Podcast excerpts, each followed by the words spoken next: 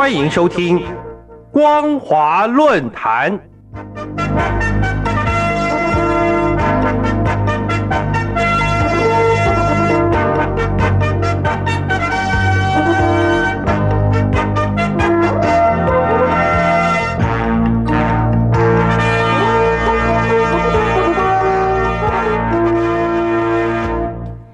各位听众朋友好，欢迎收听光华论坛，我是罗杰。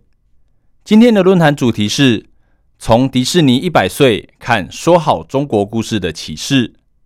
各位听众朋友，以带来欢笑为目标，创造米老鼠角色的迪士尼公司今年一百岁了。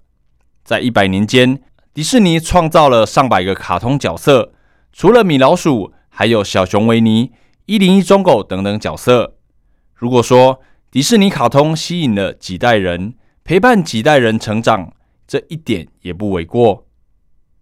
迪士尼以漫画起家，随着时代的演变，逐次加入卡通、卡通影片、动画电影、三 D 短片、漫画电视连续剧、真人秀，一直到电影拍摄，凡是您想得到的系列产品，全光谱的艺术展现，迪士尼都有。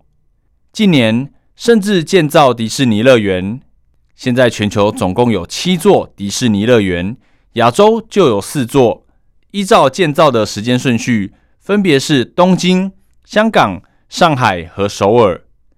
其中，以上海迪士尼乐园占地九十一公顷最大。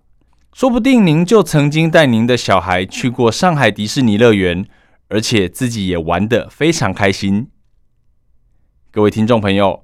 我们一开始花了点时间介绍迪士尼公司，不是替这家美国公司打广告，而是希望透过这个提点，让大家思索如何说好中国故事。迪士尼所有创造出来的角色中，以米老鼠最受欢迎。迪士尼公司说，当初设想是要创造出小朋友心中的典范，所以个性必须要纯洁、善良而且勇敢。热心助人，以及能够快乐的面对生活中的挫折与挑战，所以一只能够带给大众欢乐的米老鼠就这样被创造出来了。各位听众朋友，你们有没有发现米老鼠为什么那么受欢迎呢？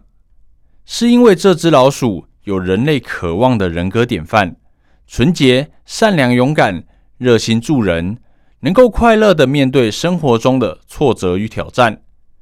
而迪士尼在设定角色的时候，以人类渴望的人格典范为目标，而不是以美国人的价值观或是某种宗教的价值观作为目标，所以米老鼠才能够跨越年龄、种族、性别、肤色、宗教、地域的樊篱，受到全世界的欢迎。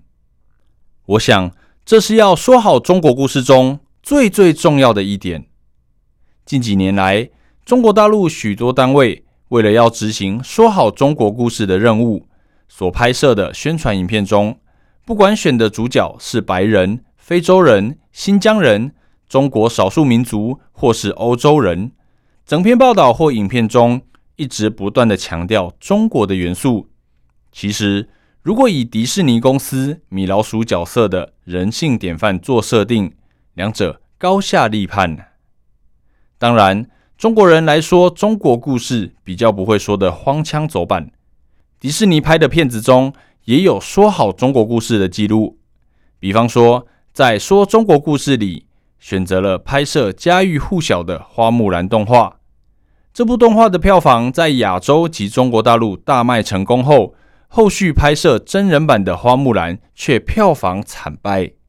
票房惨败的原因有两个，简单说。就是电影将北魏时期北方姑娘的花木兰变成住在南方福建围楼的客家人。另外，有位巫师传给花木兰气功，所以她才武艺高强。因此，如果中国人自己说中国故事，自己拍花木兰，就不会有历史错字或是气功等于巫术的荒谬剧情。其实，我们仔细观察电视广告。也可以获得一些启示。每个广告商在拍广告时，都在想顾客要的是什么，心里在想什么。广告商都从顾客的角度出发，希望透过不像广告的广告，让顾客在不知不觉中对产品产生好感。所以说好中国故事的道理也是一样的。记得多年前，云南有一位女孩，专门拍她居家生活中熏腊肉、做蜜饯、风干柿子等一系列的短片，放在网络上。结果百万粉丝中，居然有一半是欧美的大妈。记得有位美国大婶在网络上说，他喜欢那位女孩，好优雅，做出来的食物感觉好好吃。有机会，他一定要去中国大陆。这位云南女孩拍摄记录她的居家生活，呈现的是祖祖辈辈在四季流转中习物习福的生活经验。他没有想说好中国故事，却自然的说好中国故事。有学者认为，从比较的角度而言，中国文化以人文关怀为特点，其中又以礼运大同篇的世界大同理想最具代表性。例如。男有分，女有归，呈现了各尽所能、家庭中心的观念；鳏寡孤独废疾者皆有所养，呈现了对弱势团体的悲天悯人关怀。所以，如果我们要拍出不像宣传片的宣传片，以迪士尼的选角模式作为角色范本，加上礼运大同篇的人文关怀作为底蕴，如果能这样。一个受全世界欢迎的中国故事就自然的诞生了，那么就能让外国人不知不觉的感受到中国好故事。今天的论坛主题是从迪士尼一百岁看说好中国故事的启示。我是罗杰，谢谢收听。